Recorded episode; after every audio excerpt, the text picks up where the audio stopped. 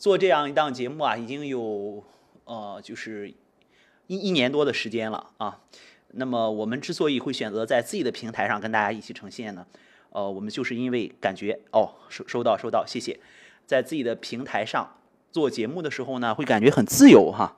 呃，然后就是一个是我们想聊点什么就聊点什么，因为我们现在发现哈，呃，在很多人接触了心理学之后啊，有一个怪现象啊，就是大家呃都好像觉得自己的过去啊是很沉重的，呃，自己的心理状态也是很沉重的，很多人就会在这种沉重的状态当中呢，把自己搞得更加的疲惫。所以说我们做这个节目的宗旨呢，比如说你看叫和你在一起，呃，我们就是突出一个陪伴的力量啊。那么咱做这档节目的宗旨呢，就是让大家能够嗯放松下来。就是有很多人啊，光想着哎我要成长，我要成长，我要成长，呃，但是他不想着怎么去放松，就到最后呢，就是哎我要更加完美，我要更加完美，我要更加完美。这样的话呢，呃，就会让自己变得很累啊，变变得很沉重。呃，我在工作当中，无论是在工作当中，还是就是在就是包括在电台、电视台做节目的时候，我们统一就会发现这样一个问题啊，就是好像我们每个人都会。进入到一种状态里，就是我们不会让自己放松下来。所以呢，在直播之前呢，呃，听听老歌，然后呢，听听我们之前的一些录音。我相信大家先调整着进入一种状态啊，然后呢，我们共同来分享一些话题呀，啊，我们共同来分享一些我们在这里可以畅所欲言的这样的一些嗯状态呀，呃，还有我们回忆回忆我们一天以来的生活呀，呃，我们想一想，哎，我们。困扰我们的一些事情啊，呃，我们分享一些我们的感动的瞬间啊，哎，我觉得就让我们的生活能够能够去增添一些色彩啊，呃，也会让我们会有一些不同的，比如说你可能当一个人想一件事情的时候啊，你非常有可能干什么事儿呢？就是你很有可能进入一个牛牛角尖儿啊，就好钻牛角尖儿，因为一个人之所以会产生心理问题哈。呃，我们就会认为他有可能是进入了一个嗯单向的思维。什么叫单向的思维？哈，就是呃老百姓讲啊，有很多事儿啊都是你自己想出来的啊，其实本来没什么事儿，哎，你自己能想出事儿来。这个概念就是说，嗯，我们会不知不觉之间哈，就觉得很多事情，嗯，大家生活当中肯肯定会有这样的困扰哈，就是。本来没什么事儿，或者本来你不觉得是个事儿的时候，你发现你越想越想不开，越想越想不开，越想越想不开，到最后呢，它真的就成了一个事儿，是这样吗？呃，如果说您觉得我说的，哎，像您曾经哈，或者是您正在经历的生活的话，呃，也欢迎您在平台上呃跟我有一个互动哈。呃，今天我们本来是有一个话题的分享啊，就是我们要分享一个生活当中的愤怒啊，就是呃。为什么会有这样一个概念呢？我发现很多人来找我做咨询的时候，哈，他其实是没有愤怒的能力的啊，就是他没有生气的能力。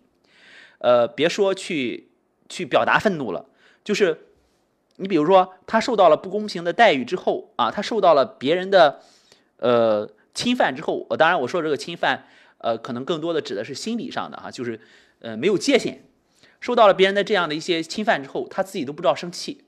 啊，他自己都不知道哦，别人是在冒犯他，然后就失去了生气的能力啊。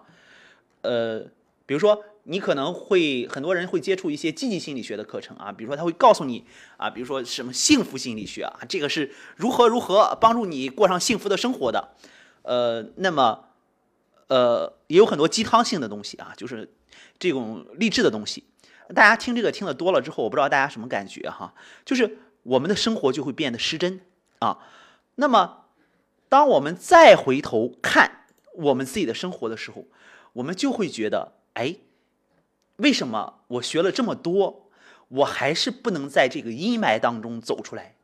那是为什么呢？就是因为你从来没有想着我要怎么接受这个阴霾啊，就是我没有看到，或者是我没有想过这些负面的情绪，这些负面的我经历的负性的事件。是否它也会给我带来正向的意义呢？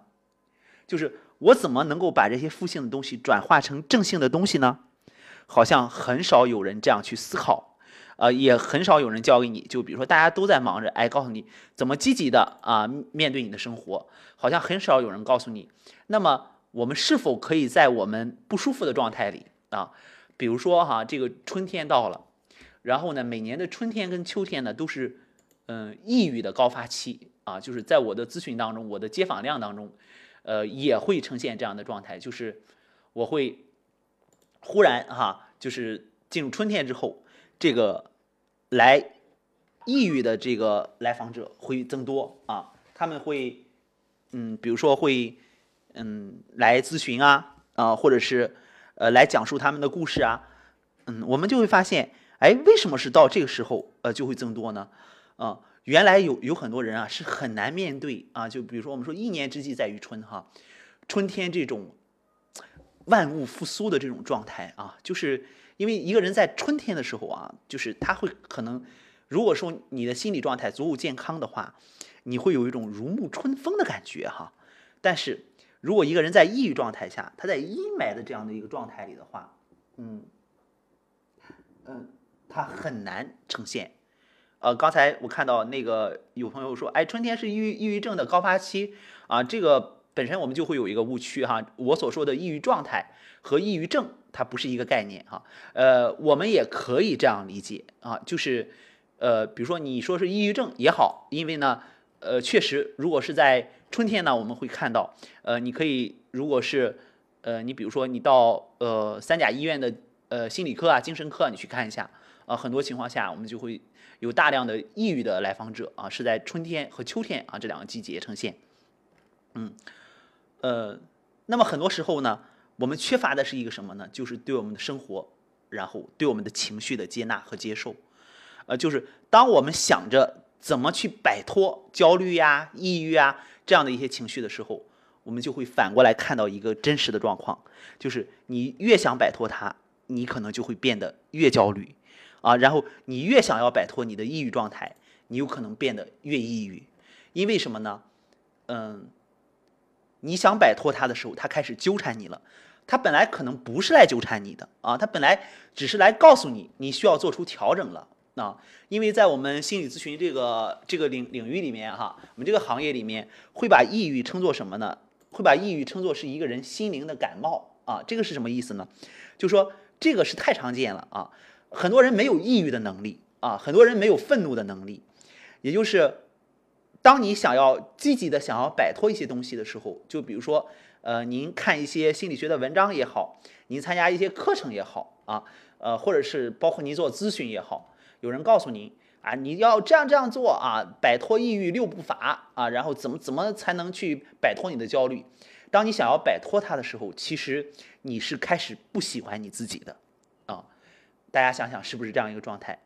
呃，就是。当您摆脱它的时候，当您想要摆脱它的时候，其实您已经开始不喜欢你自己了。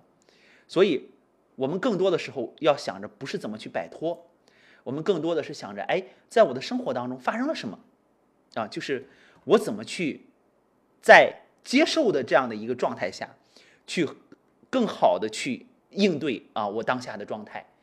呃，这是我们需要跟大家提出来的一个很重要的概念，就是不是摆脱。呃，是有耐心的，然后呢，有足够的这样的一个良好的状态的接受啊，不管你现在是处于什么样的状态当中，呃，做到这一点都是一个很重要的前提，因为你一旦想着接受了，你会发现你整个人的状态就会变得不一样了啊，包括我们谈到的，就是今天要谈到的这个话题，关于愤怒啊，呃，大家现在呢可以关注我们的微信公众号。啊，呃，和你在一起一零一一，然后回复一下一啊，然后呢就可以看到我今天写的关于呃愤怒的一个分享啊，因为我每天都会写一些分享啊，呃，好，我看到有有朋友在这跟我问好了，哎，你好啊，嗯，呃，有朋友说确实是，哎，确实是这样哈，就是嗯，很多东西啊，我们如果说你觉得你做了很多努力啊。包括呃，我每天的咨询也会受到来访者的各种的这种这种接触到各种问题哈，就比如说我以前我以前做过心理咨询啊，或者说我以前找人聊过啊，我我找心理咨询师聊过，我好像感觉都没用，呃，其实非常有可能是，嗯，在一种你在一种状态当中的时候，呃，如果你光想着去用方法解决的时候，这个就已经开始走偏了啊。好，呃，我看到。还有很多的问题啊！刚才那个启凡提醒我说还有很多的问题。我们边聊的时候呢，我们边边去处理这些问题。呃，我们这个节目呢是每周的周一周三周五啊，目前是定的时间哈，因为这可能要看我们后期时间的安排。呃，周一周三周五呢会在这里跟大家聊，呃，聊的话题呢，呃，就是我们跟心理学有关的我们的生活哈。我不想把它呃，就是比如说。聊的多么高高大上，就是啊，你这是什么情况？你这是什么情况？你这是什么情况？那个是在我们做心理咨询的时候，或者是在我们呃讲课的时候啊，需要呈现的一个状态。在这里更多的就是跟大家分享嘛，就是我们的生活嘛。大家每个人都可以在这个平台上谈一谈您自己的生活啊，就是您的生活状态是怎样的？呃，您对您自己的认识啊，我看到有朋友连线了啊，连线进来了，那么我们一起来接听一下。喂，你好。呃，这位朋友的电话接通了。喂，你好，能听到吗？您的电话，哎，您的这个连线已经接进来了，可以听到吗？能听到吗？喂？您的电话，呃，这样我这儿有回声啊，然后呢，你看看。呃，如果你有什么想说的，如果不方便说的话，呃，也可以在我们的下边留言就可以哈。好，我们继续跟大家聊，呃，聊的是话题哈，聊的是话题。同时呢，我也觉得就是大家有任何样的感感受和感想呢，都可以在这儿聊，因为嗯，我觉得我们现在嗯，大家有很多在很多状态下，我们生活的非常压抑哈，我们需要有这样一个空间，就比如说。去说一说自己的心里话，嗯，然后去想一想，嗯，我们整天，嗯，沉浸在各种关系当中，就是沉浸在，比如说，要不然就是你对别人不满，要不然就是别人对你不满，我们有没有想，有没有时间来想一想，我们自己是怎么对待我们自我们自己的啊？就是我们自己能对我们自己好一点吗？啊，这些我觉得我们是都是可以在这个地方畅聊的，嗯，同时呢。呃，我们也会涉及到很多的我在咨询当中遇到过的啊，当然，呃，这些个案呢，呃，我都会把它，嗯，就是编辑成一个一个故事啊。这些咨询呢，也都是我经过我的来访者同意的啊，就是呃，我们隐去了在咨询当中最私密的部分，我们只谈现象啊。呃，谈现象的目的呢，就是听别人的故事，呃，在这里找找到自己的感受啊，找到自己对于生活的感受。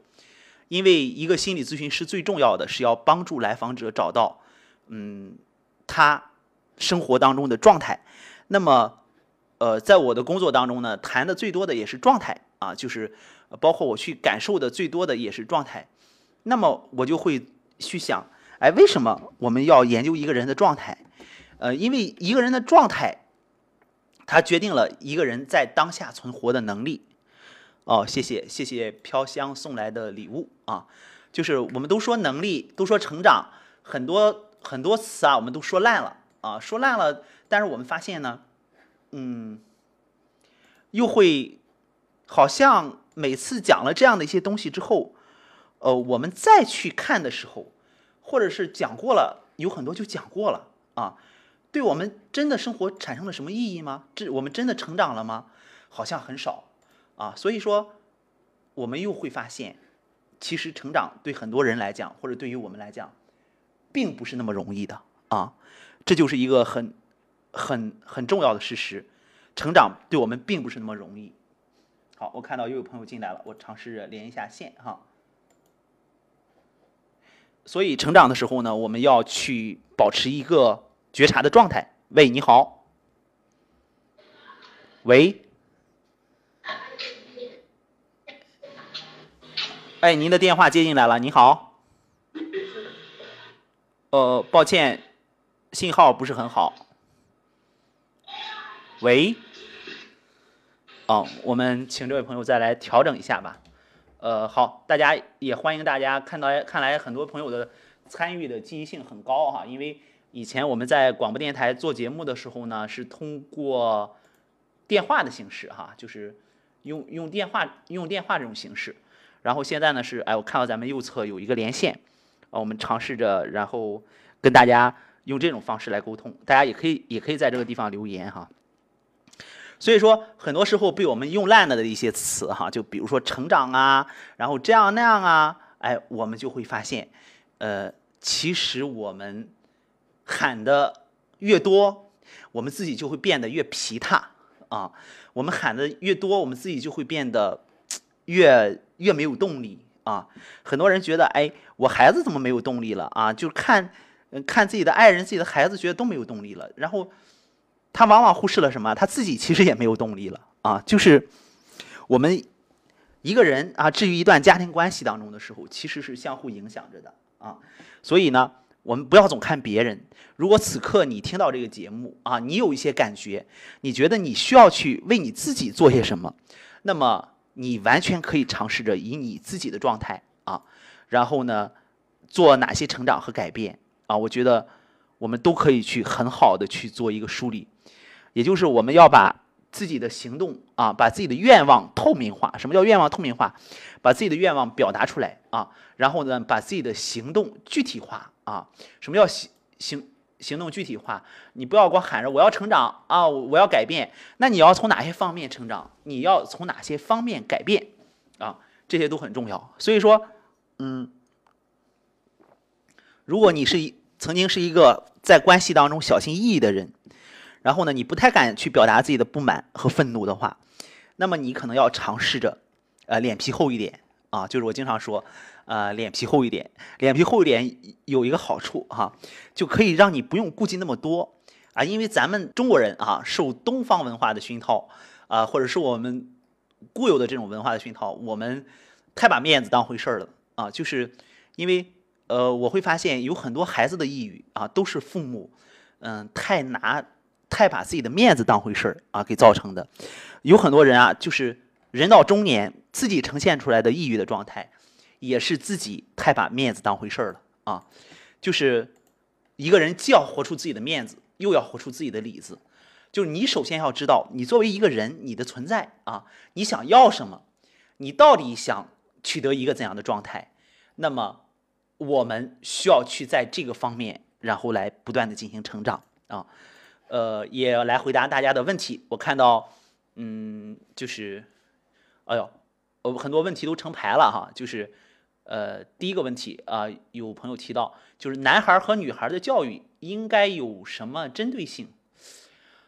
嗯，男孩跟女孩的教育应该有什么针针对性啊？这个问题是一个很有意思的问题。呃，与其说我们教育男孩啊，跟女孩有什么？有什么针针针对性？我们倒不如换一个词啊，就是跟男孩建立亲子关系和跟女孩建立亲子关系都有需要什么注样的注意的啊？我觉得我们当换一个词的时候呢，我们就我不知道大家听了有什么感觉哈？呃，我个人的感觉是，教育有什么针对性的时候呢，好像依然是一个呃教育者跟被教育者的角色，好像缺乏对孩子的一种信任和尊重啊。那么同时有什么办法呢？或者有什么针对性呢？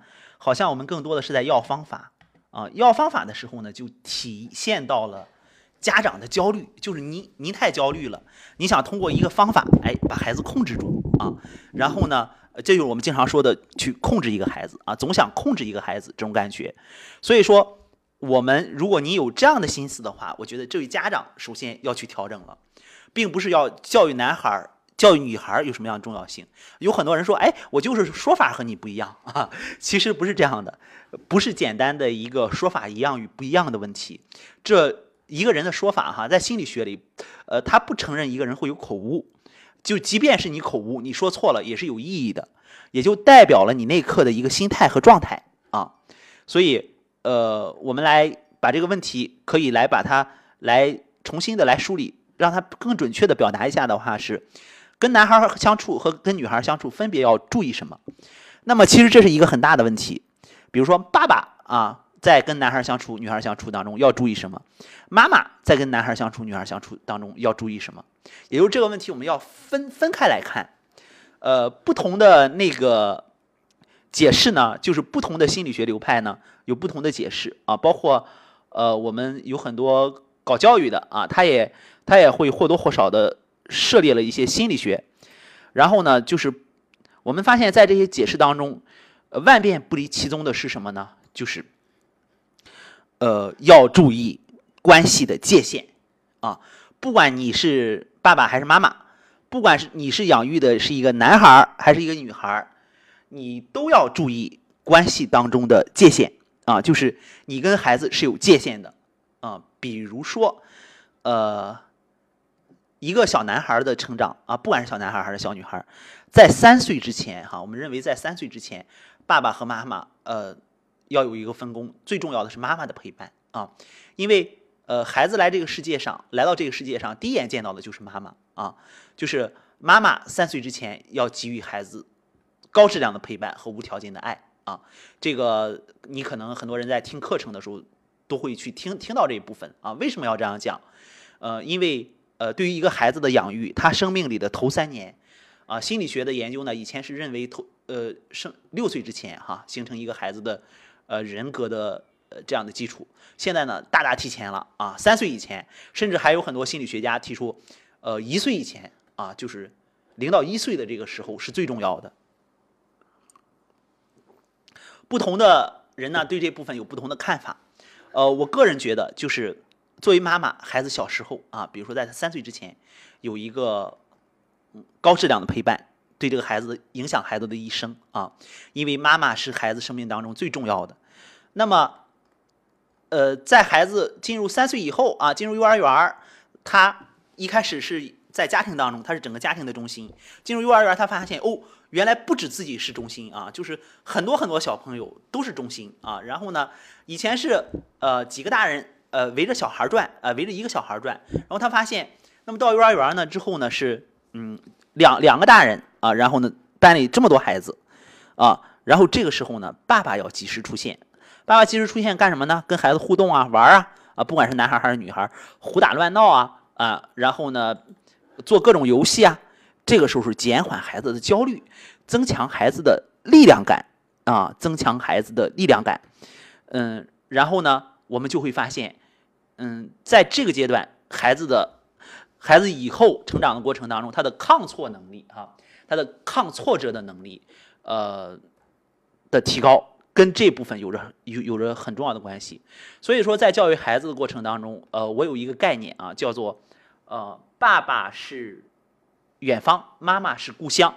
我看到有朋友想参哦，呃，然后刚刚有朋友进来又出去了，啊，什么叫爸爸是远方，妈妈是故乡？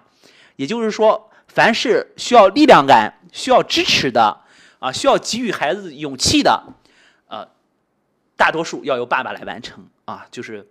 爸爸要带给孩子这种就坚实的啊这种力量感。比如说一个孩子在学走路的时候，呃，你要一个妈妈带一个孩子学走路或者学骑车啊，再大一点的时候，你发现妈妈带孩子的时候总是不忍心，对吗？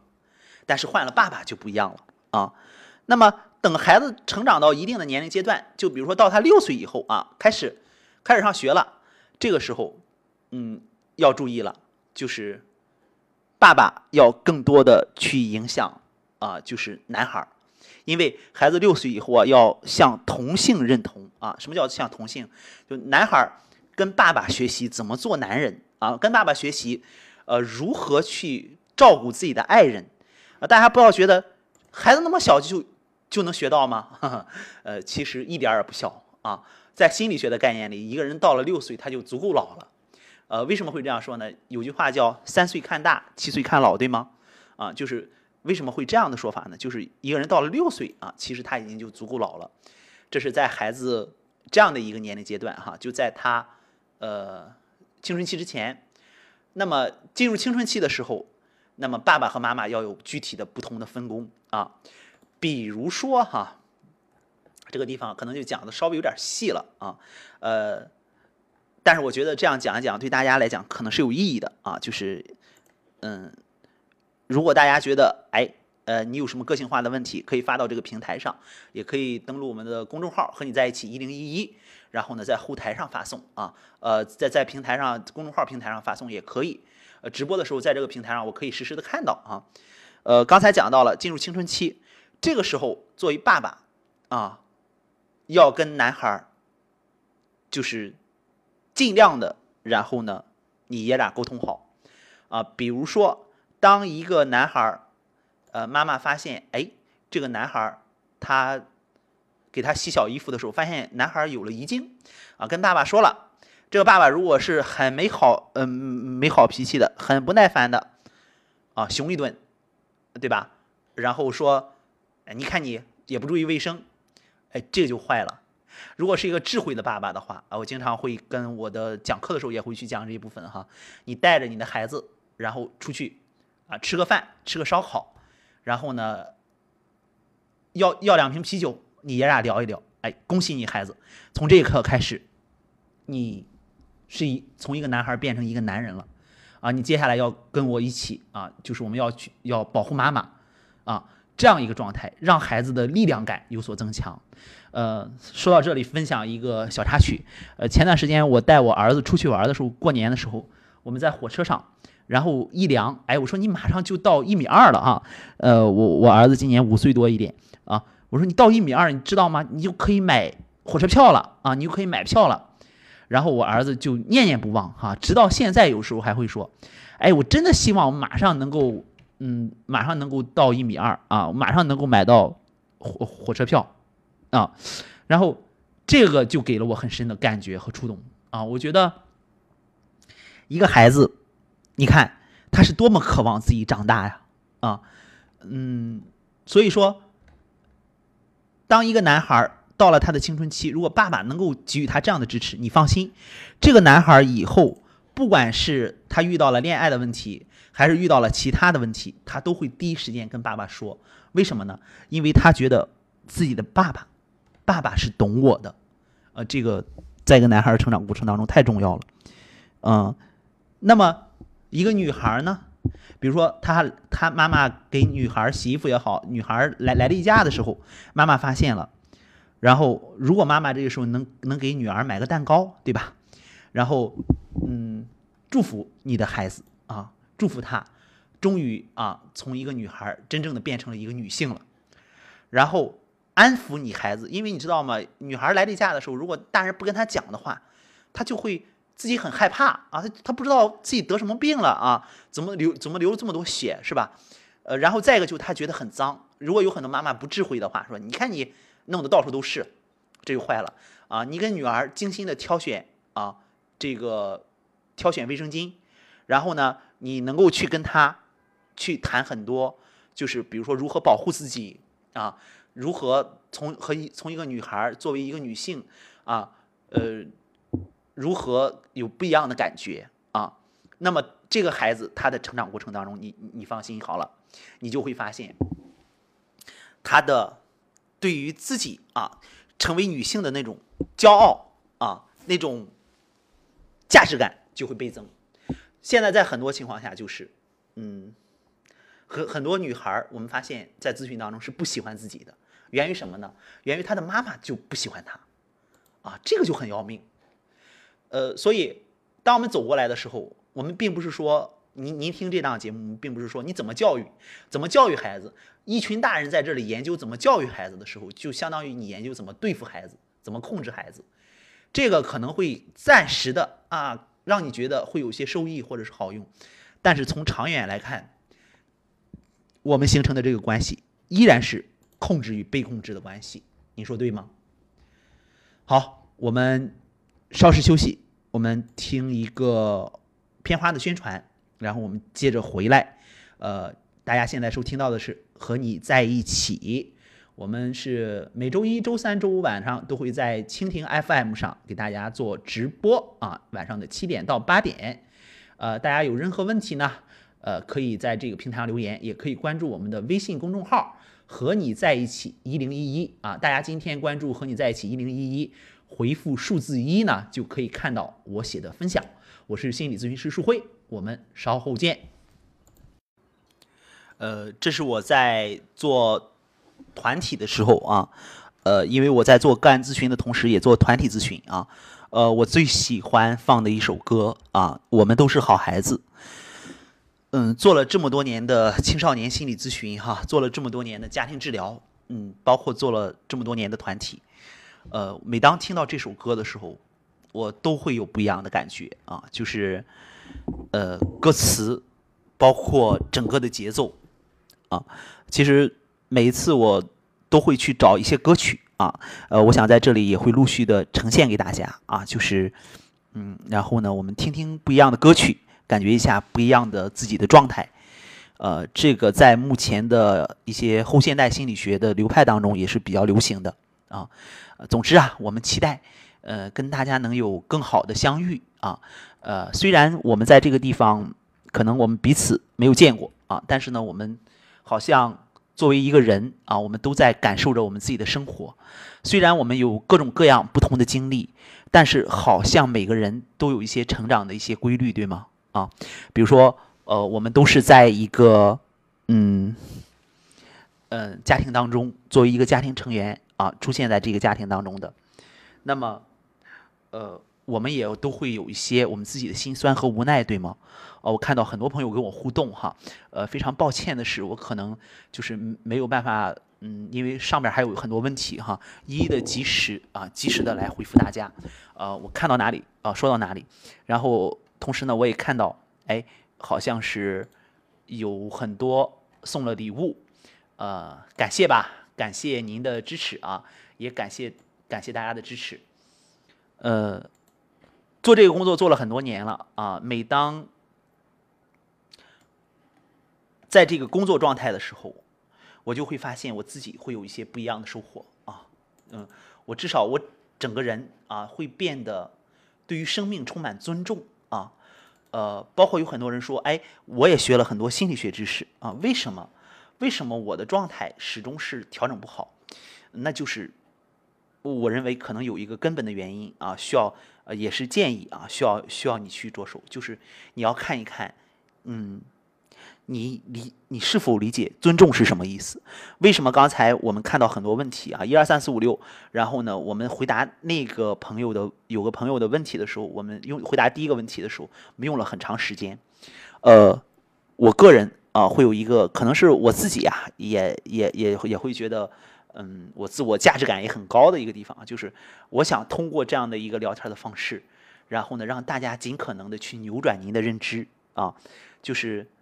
有太多在关系里的被我们认识不到的、意识不到的、忽略掉的东西，需要我们去做调整啊。嗯，啊，飘香说音乐的声音效果好像好多了，对我们的设备呃在做在做调整啊，下周我相信会更好啊。呃，我们看到这边互动的这些啊，然后啊那个朋友说我们都是好孩子，对啊。嗯，然后我们这首歌，我们都是都是好孩子。我刚才讲过了，我们在团体做整合活动的时候，我最喜欢用的一首歌啊，王铮的《我们都是好孩子》。嗯，然后，呃，破茧成蝶啊，树辉老师好，哎，你好。青春期的孩子是不是有个时间段不想回家？青春期的孩子是不是有个时间段不想回家？嗯，我个人认为哈，你把它理解成不想回家也好。呃，那么如果说这样理解呢，可能用我们稍微专业一些的方式表达是，他渴望跟自己的父母划清界限。那么如果说他不想回家的话，明显的是，嗯，要跟父母对抗啊，也就是这个关系里边一定会有让孩子感到不舒服的、需要调整的一个地方。呃，但是青春期的孩子啊，有一个核心的任务啊，这个核心任务是什么？我曾经无数次讲课的时候也好，在不同的场合我都讲过，他要把自己的父母打败，尤其是把爸爸打败。啊，但是非常遗憾的是，有很多父母啊，尤其是爸爸，宁可被自己的孩子打死，也不愿意被自己的孩子打败。啊，这是一个我经常见到的。什么叫打死呢？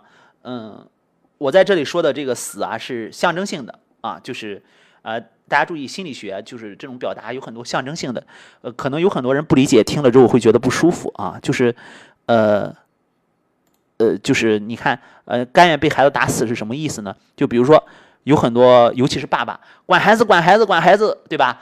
呃，一个劲儿的管啊，嗯，这种在很多家庭状态里经常见哈。一开始是妈妈，对吧？呃，妈妈管管管，呃，管不住了，然后怎么办呢？换爸爸。呃，然后你看老王，你管管你家孩子啊，就是这个到管孩子的时候就成了你家孩子了啊，就成了老王家的孩子了，对吗？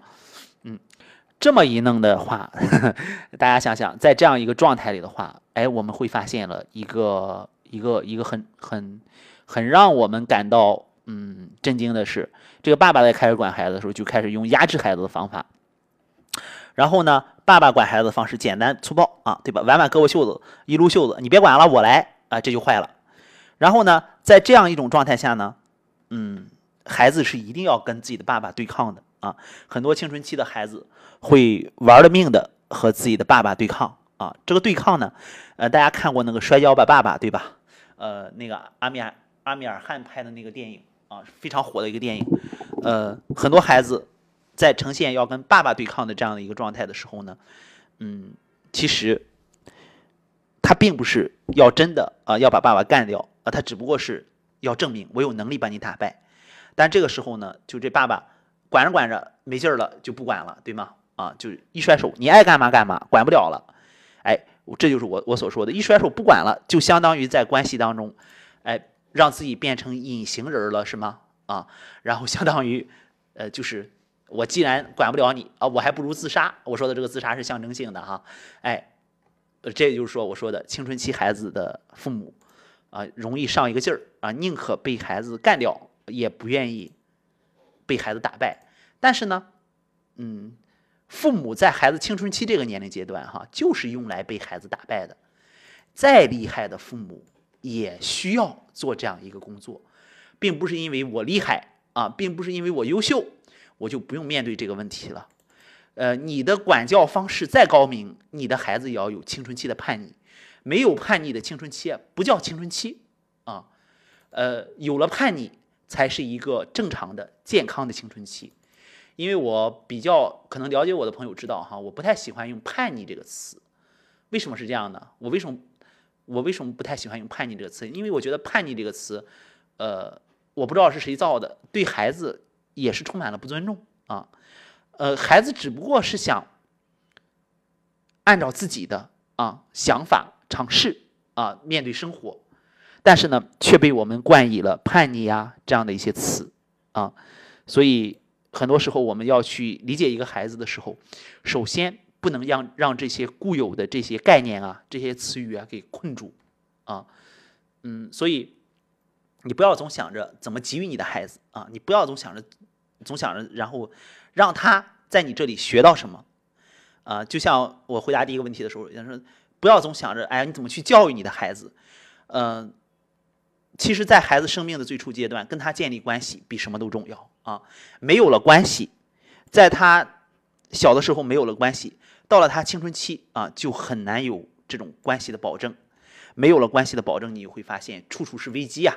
嗯，好，那么我们终于可以回答第二个问题了啊，就刚才刚才在开播之前大家留的问题啊，怎么让孩子能够听懂你的话，呃，引导正确的方向？呃，怎么让孩子能够听懂我们的话，引引导正确的方向呢？大家稍微一想，怎么让孩子？听我们的话呢？那听我们的话啊，这个想想这个概念啊，听我们的话，听懂听懂你的话啊，听懂你的话，呃，那我就我可以理解成怎么让孩子能够理解你，对吗？啊，那么首先你要理解孩子啊，你要让一个人更懂你的时候，你要有耐心，先去懂他，你不要觉得我把话说到了啊，然后呢，我的孩子就应该能理解我了啊。嗯，其实不是这样的，因为很多时候我会发现，呃，父母总喜欢讲讲正确的话啊。我把父母讲的很多正确的话，嗯抱歉，我调整一下。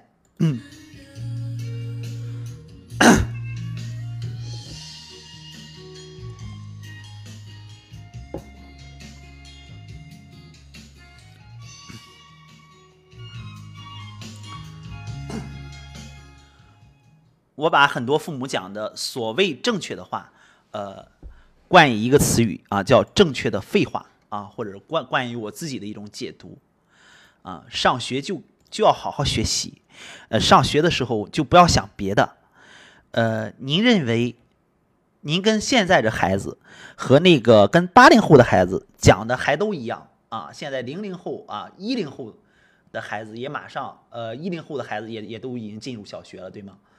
嗯，讲的还完全一样，您觉得这不是正确的废话吗？啊，对吧？呃，比如说，嗯，很多圣人讲的话啊，我我们在讲的时候，也别说是我们作为。凡夫俗子了，对吗？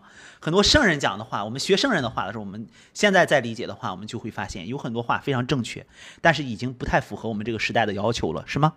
所以，嗯，如果你想让孩子更懂你，一个哈，你要先先去懂孩子，你不要想着，哎，他怎怎么我我我我没有懂他的义务，他有懂我的义务啊，因为我是他爸爸，我是他妈妈啊，这个方向就错了，就是。先能够耐下心来让孩子懂你，对吗？然后你再去，呃，先能耐下心来去懂孩子，对吗？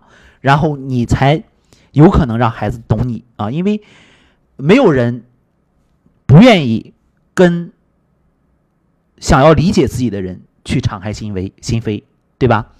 凡是你认为孩子不懂你的，其实你也不懂你的孩子啊，这就是我们心理学里所说的一个词语，叫做纠缠。啊，有很多冲突啊，有很多这样的东西啊，都是这样的呈现的。所以说，呃，你不要觉得，呃，这个概念是就是只是一个单向的啊，因为我说的都对啊。我们刚才放了一个片花是吗？就是为什么你说的都对，孩子却总是不听啊？你为了爱人好，爱人好像也不买你的账。这个片花是我写的啊，就是。我们看到了太多的在关系里面，就是尤其是很多人说，哎，我我说的都对，这个都对，恰恰是一个问题啊，这个都对，恰恰是一个问题。呃，这是要分享的这样的一个问题。呃，所以说，嗯，让孩子懂你的话，呃，有一个前提，你懂孩子的话；再一个，你不要总是讲那些呃正确的废话啊。我可能这样讲比较直哈。呃，确实，大家想一想，是不是呃？在我们生活当中，经常经常遇到这样的问题，然后引导他，引导他到正确的方向。呃，其实有很多家长啊，他会陷入一个误区啊。我要引导孩子，其实我告诉各位哈，引导孩子就是一个误区啊。我指引我的孩子，我引导我的孩子，呃，我我认为它是一个很大很大的误区。那么，什么？为什么会这样讲呢？就是因为当你想引导孩子的时候，你总是站在孩孩子的前方，孩子抬头想往前走，对吗？他想往前看，但是他看到你站在他前面，他又觉得碍事儿啊。尤其是有很多父母又不舍得离自己孩子稍微远一点，总在孩子的视线范围范围之内出现。那么我们就有了一个概念，这个概念叫先顺后带啊，先顺后带。什么叫先顺后带？比如说哈，大家可以，嗯，现在天暖和了，现在北方的天。逐渐的暖和了，是吧？呃，你可以有时间的话，你到公园里散步啊。你到公园里散步的时候，你不要就是光那个呃，就是乱走，你要观察。呃，观察什么呢？你观察一个小小孩越小的小孩越好，尤其是刚刚会走路的那小孩 因为我们心理学里有有有一个，就是我们学心理动力学的时候啊，学精神分析的时候。呃，有一个任务叫做婴儿观察啊，就是很多的我们心理学的理论都是在观察当中总结出来的。你认认真真的观察，你就会发现有这样一类孩子，呃，就也不是有这样一类孩子，这孩子的普遍特点，这孩子在刚学走路的时候，他们都学的非常非常认真。呃，如果说父母想在后边搀他们一下，爷爷奶奶想在后边搀他们的一下，尤其是会走路的孩子，他会拼命的把你的手打掉。而且哪儿难走他走哪儿，你想想是不是这样一个概念？所以，呃，我们想指引孩子的时候，其实孩子身体的变化跟心理是一样的。想指引孩子的时候，没准你可能是在碍碍事儿啊，你碍人家的事儿了。呃，这个时候我们更多的要学会往后站啊，站在孩子的不是前方，也不是侧面啊，站在孩子的后方。和他有一个安全的距离啊，这样来保护着孩子。呃，说到这里呢，我突然就想到啊，要给大家分享两个嗯故事，一个故事是我听说的，一个故事是我见到的。啊，用这两个故事来说明，我们在跟孩子成长的过程当中呢，其实我们要学会一个概念啊，就是这个要先顺后代。那么这两个故事是什么呢？我们稍事休息，一会儿回来分享给大家。也欢迎大家关注我们的微信公众号啊，和你在一起一零一一来留言。当然，大家也可以在这个平台上来留言。您现在收听到的是一档呃心理咨询啊这样的一类，算是一个。用心理学啊，就是我我觉得这个节目我们也没太想过怎么去定位它，就是呃嗯说心理聊生活吧啊，让我们的心理学在这个平台上变得更实用啊，这样一档节目，我是心理咨询师舒辉，那么我们稍后再见。刚才给大家说了，通过两个故事啊，想突然想起了两个故事，呃，第一个故事呢是呃我。在学习心理学的时候啊，听到过的一个故事，我觉得这个故事其实是很好的说明了一点，我们先顺后后代有多重要哈。呃，在英国有一个心理学家啊，就是就大家非常熟悉的啊，大家提出提起这个心理学家来耳耳熟能详的啊，催眠催眠大师啊，呃，埃里克森，他年轻的时候呢就有这样一个经历。呃，因为他们都是在农场哈，就是就是那个那个国家的，就是那种农场，每个农场相隔都很远。然后呢，有一次他回到家，发现的是一，那是他二十多岁的时候啊，回到家他发现，呃，他家的农场里多了一匹马，呃，然后呢，好像是在别的农场里走丢的，因为太远了。就是他就问他的父母为什么不把这匹马送回去，然后他父母就说，呃，包括。呃，就是家里的人就说，嗯，没没有办法，不知道不知道他是在哪个农场上走丢的。然后这个时候呢，呃，年轻的埃里克森呢，就就就做了做了一个事情，他会骑在这个马上，然后呢，呃，他是在这个呃，他他不是骑在马上，他跟在这个马后马后边，把这个马的缰绳放开，啊，然后马在前面走，他在后面跟着，然后呢，路上呢，这个马会。比如说吃草啊，喝水，然后每当他休息休息的时间长的时候呢，他就会去拽拽这个缰绳。就这样的话，一直走了大半天，这匹马终于回到了自己的主人家。啊，这个故事，这个故事说明什么呢？嗯，马上尚且如此哈，就是我们却很难相信，我们作为孩子啊，孩子作为一个人啊，他有了作为人的一些基本的能力啊。就是比如说他的沟通表达能力啊，他想要向好的能力，他想要去发展自己的能力，但是我们家长却总是充满担忧。很多父母就会觉得，我不管我的孩子，我的孩子就会，嗯，就是出什么成长当中出什么大的问题一样哈。比如比如说这个孩子就是一个不管不行的孩子啊。很多父母来带着孩子来见我的时候，呃，总会给我传传递一个这样的概念，就我孩子糟透了这种感觉。嗯，所以。这第一个故事，还有一个是我有一次哈，呃，那是在一一三一四年，我去武汉，呃，武汉呢，呃，有很多懂心理的朋友知道哈，就是接触心理学的朋友知道，呃，他被称作动力学取向心理治疗师的延安啊，就是有很多你像曾奇峰老师啊，有有有很多就是心理大咖啊，他们都是武汉，呃，呃，我们叫就是呃。心理咨询师之家嘛，就是那个动力学取向治疗师的延安，呃，然后我去参加课程，呃，大概是一四年的时候，嗯，我就会发现，就是到武汉之后，呃，我们选择的，因为当时，嗯，就是距离上课的地点哈，呃，我们坐了一段地铁之后，我们乘坐公交，然后呢，在坐公交的时候呢，嗯，上来了一个女孩儿啊，就是。坐了两站之后，上来一个女孩儿。然后武汉的公交车其实也很有特点，它的公交车不像我们济南这样很新哈。因为我大概嗯哦去年的时候好像没有去啊，之前我会经常去到。呃，然后呢，嗯，公交车的司机啊，就是包括他们那个状态啊，也也也是一个很开放的状态。公交车上写的是什么？呃，敢为人先啊，就是这样的一些做自己的这样的一些标语哈。呃，和我们这儿就不太一样啊。我你像我们这儿写的都是呃什么和谐啊、文明啊，是吧？啊，就是我我是在山东济南哈。然后这个时候呢，上来一个小姑娘，呃，明明有座儿，这个小姑娘也就是五六岁的样子，但是这个小姑娘不想坐。然后呢，有人给她让座，她也不想坐。她干什么呢？她就站在那个公交车，那公交车那时候还是一个很老式的，就是前面有个有个大盖子，她就想站在那个盖子上。呃，这个时候让我很感动的一幕出现了，就是那个司机啊，仅仅是瞟了孩子一眼啊，就是。呃，看了孩子一眼，呃，我相信，如果你像在我们这儿，可能很多司机就会说下来下来，谁家的孩子，对不对？那司机没有喊也没有叫，就他照样开他的车啊，他很平稳的开着车，然后女孩的妈妈就站在离女孩不远的地方，就这样，呃，站在后面保护着女孩。那么车足足开出了两站，这个女孩玩玩够了，她自己才走下来啊，她自己才在才在那个盖上下来，到到一边座位上坐下。呃，整个的这个过程就给了我很深的触动啊，就是现在有太多的父母是这样，生怕自己的孩子给自己惹祸，对吗？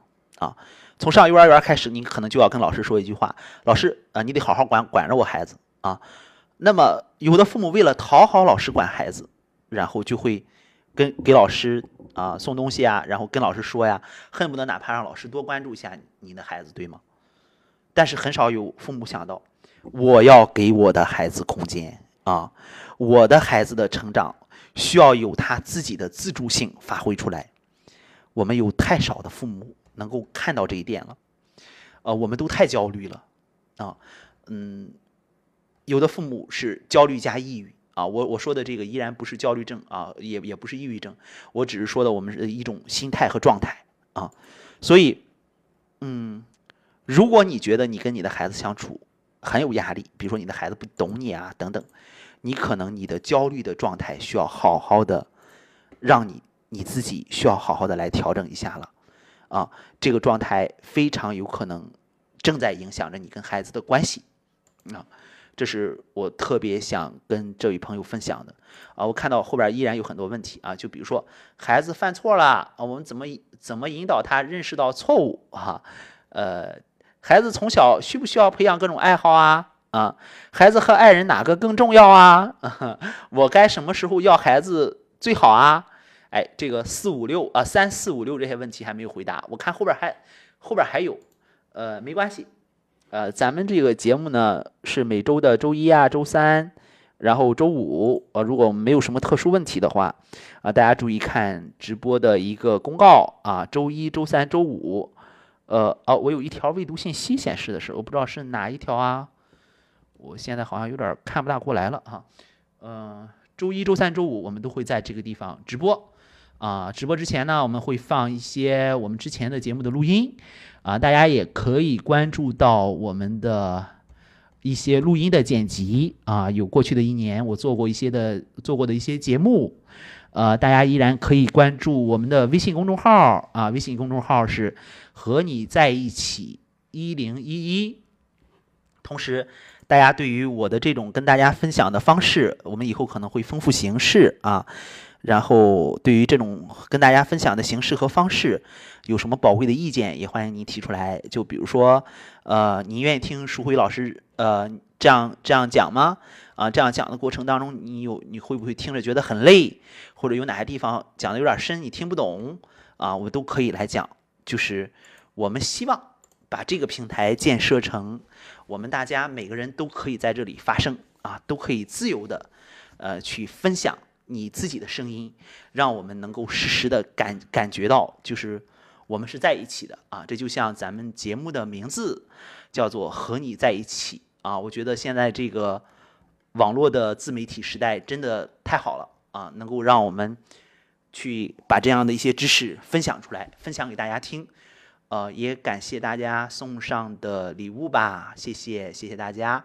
呃，然后大家有任何的问题呢，嗯，也可以加我个人的工作微信啊，我个人的工作微信是幺五五八八八六。九二七九啊，呃，有点抱歉，可能回复的会慢一些啊，幺五五八八八六九二七九，呃，这个微信的名称叫辉哥啊，大家可以，这是这是我在青少年训练营里，我们青少年送给我的一个让我觉得很欣喜的一个一个称呼啊，叫辉哥啊，呃，当然现在已经开始有的青少年会叫我辉叔了啊，嗯，也让我觉得，哎呀，岁月是一把杀猪刀，嗯。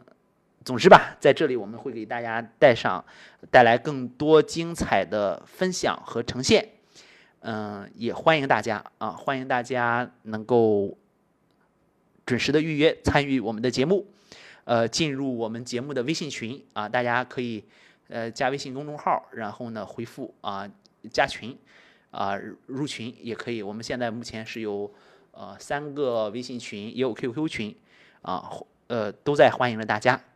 好，那我们今天的直播就到这里了，也感谢您的倾听和陪伴。